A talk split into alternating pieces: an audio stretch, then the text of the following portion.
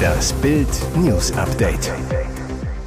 Es ist Sonntag, der 8. Oktober und das sind die Bild meldungen Reisegruppe angegriffen, Polizist erschießt zwei israelische Touristen in Ägypten. Neues Batteriewerk in Polen geplant, VW will E-Autos billiger machen.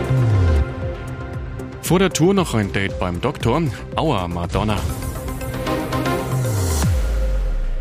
Riesiger Terrorangriff auf Israel. Am frühen Samstagmorgen wachten Israelis in einem Albtraum aus Raketenterror und Infiltrierung auf. Hunderte Terroristen aus dem Gazastreifen überquerten die Grenze nach Israel und wüteten dort barbarisch um sich, töteten Zivilisten und nahmen Geiseln. Krieg gegen Israel. Todesbilanz auf israelischer Seite bislang. Offiziell bestätigt sind mindestens 300 Tote. Rund 1600 Menschen wurden außerdem verletzt. Regierungschef Benjamin Netanyahu forderte am Samstagabend alle Palästinenser zum Verlassen von Gaza auf.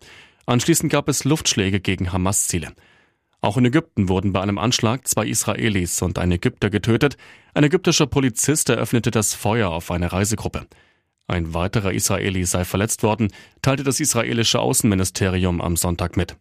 Auch Israel selbst kommt am Sonntagmorgen nicht zur Ruhe. Im Gegenteil, auch aus dem Norden wird das Land beschossen, nämlich von der libanesischen Hisbollah-Miliz.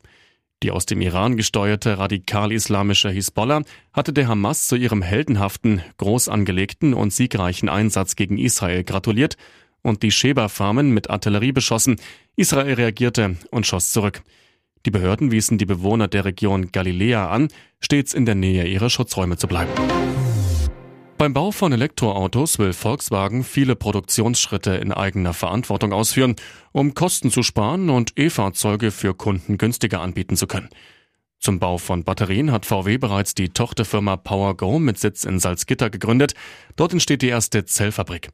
Als weitere Gigafactory-Standorte stehen bereits Valencia in Spanien und St. Thomas in Kanada fest. Insgesamt sollen weltweit sechs Werke entstehen. Jetzt haben PowerGo und das Tech-Unternehmen Umicore eine Firma zur Herstellung von Batteriematerialien für Elektrofahrzeuge gegründet, EonWay mit Sitz in Brüssel. Das neue Gemeinschaftsunternehmen plant das erste Werk in der polnischen Stadt Nissa. Dort sollen Kathodenmaterialien für die Batterieherstellung produziert werden. Bis zum Ende des Jahrzehnts soll die Produktionskapazität auf 160 Gigawattstunden ausgebaut werden. Das entspricht nach Konzernangaben rund 2,2 Millionen Elektroautos. 1,7 Milliarden Euro will E.ON Way in das Werk in Nisa investieren und bis zu 900 Arbeitsplätze schaffen. Die polnische Regierung unterstützt den Fabrikbau mit 350 Millionen Euro. Ziel des VW-Konzerns ist es, ab 2026 Elektroautos für weniger als 25.000 Euro anzubieten. Normalerweise zeigt sich Popstar Madonna im Netz gerne dick geschminkt und durch sämtliche Filter genudelt. Jetzt macht allerdings ein Foto die Runde, das Fans ganz schön erschreckt. Nachdem sich Madonna im Sommer von einer schweren Infektion erholte und es kürzlich bei der Party zum 18. Geburtstag ihres Sohnes David Bender krachen ließ, ist die Queen of Pop nun in den letzten Vorbereitungen zum Start ihrer Welttournee. Nächste Woche, am 14. Oktober, ist in London der Auftakt für die Celebration Tour geplant, die Madonna wegen einer schweren bakteriellen Infektion, die sie sogar auf die Intensivstation eines Krankenhauses brachte, verschieben musste. Im Netz rührt die 65-Jährige ordentlich die Werbetrommel für ihre Konzerte. Am liebsten inszeniert sich Madonna dabei als sexy Pop-Ikone, verführerisch und alterslos. Doch jetzt macht mal wieder ein Foto die Runde, das die ungeschminkte Wahrheit zeigt, und die sieht für viele Fans ganz schön gruselig aus. Die Haut des mittlerweile 65-jährigen Weltstars wirkt unnormal glatt, Altersfältchen sucht man fast vergeblich. Madonnas Augen sehen klein und müde aus, ihre Augenbrauen sind gebleicht, ihre Wangenknochen riesig. Und auch ihr Mund hat eine merkwürdige Form. Einige Fans fragen sich nun, hatte der Popstar ein Date beim Beauty Dog? Und ist das wirklich Madonna? Und jetzt weitere wichtige Meldungen des Tages vom Bild Newsdesk. Die Grünen sind gegen Grün, zumindest auf Berliner Golfplätzen. Stattdessen sollten dort Wohnungen entstehen. Allein die Flächen für Golfplätze, die sich im Eigentum des Landes Berlin befinden, umfassen 72 Hektar, sagte die grünen Abgeordnete June Tomiak der deutschen Presseagentur. Das sei nahezu die gleiche Fläche, über die im Zusammenhang mit einer möglichen Randbebauung des Tempelhofer Feldes geredet werde. Rechnet man dazu Golfplätze im Privatbesitz im Land Berlin, ergeben sich insgesamt 186 Hektar, rechnete Tomiak vor. Eine parlamentarische Anfrage der Politikerin an den Senat ergab, dass es in Berlin immerhin drei Golfplätze gibt. Das Golfresort Berlin-Pankow befindet sich demnach auf landeseigenen Flächen und wird vom Straßen- und Grünflächenamt des Bezirks verwaltet. Die Golfclubs Gato und Wannsee nutzen Flächen, die sich laut Senat nicht im Eigentum des Landes Berlin befinden. Nach früheren Angaben hat der Golf- und Landclub Berlin-Wannsee einen Erbpachtvertrag mit dem Land. Das Beispiel der Golfplätze zeigt exemplarisch, die Berliner Flächenproblematik ist eine Verteilungsfrage, sagte der Sprecher der Grünen Jugend Berlin, Kasimir Heldmann. Berliner Flächen müssten wieder in die Hand aller Berlinerinnen und Berliner kommen. Furchtbares Unfalldrama am Freitagvormittag am Watzmann. Ein Kletterer, 42 aus Tschechien, ist tot. Der Mann ist an der Ostwand des Watzmanns in den Berchtesgadener Alpen abgestürzt. Die Seilschaft aus Tschechien sei am Freitagvormittag in die Wand eingestiegen, teilte die Polizei mit. Auf knapp 1900 Höhenmetern in der sogenannten Rampe des Bergs nahe Schönau am Königssee sollen sich die beiden Männer verstiegen haben. Gerade als sie sich wieder auf dem richtigen Weg befunden hätten, sei der Vorsteiger zunächst aus unbekannten Gründen abgestürzt. Sein Begleiter legte den Angaben zufolge das Seil noch um einen Felskopf, womit er den Absturz der kompletten Seilschaft verhinderte. Besonders dramatisch, sein Vorsteiger, der 60 bis 80 Meter in steilem Felsgelände abgestürzt sei, habe er so noch halten können. Jedoch habe sich der Mann bei dem schweren Unfall schwerste Kopfverletzungen zugezogen. Die Bergung des Abgestürzten sei aufgrund der Gefährdung aller Beteiligten auf Samstagmorgen verschoben worden. Der Begleiter wurde laut Polizeiangaben ausgeflogen und durch das Kriseninterventionsteam der Bergwacht betreut. Selbst ein echter Glücksbringer hat mal richtig Pech. Am Samstagabend moderierte die erste männliche Lottofee Chris Fleischauer in Saarbrücken live die Ziehung der Lottozahlen beim Spiel 6 aus 49. Im Jackpot waren 5 Millionen Euro. Gleich nach der Begrüßung schickte der Moderator noch gut gelaunt herzliche Grüße ins brandenburgische Teltow.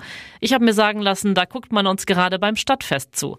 Dann kündigte Chris Fleischhauer verheißungsvoll an, bei uns ist, wie immer natürlich, alles ordnungsgemäß überprüft. Ich drücke ganz fest die Daumen. Jetzt geht's los, Ihnen allen viel Glück. Zuerst plumpsten auch ordnungsgemäß die 49 Kugeln aus der Lotteriemaschine in die Fächer. Die Zahlen 23, 32, 11, 22, 42, 14 wurden ausgelost.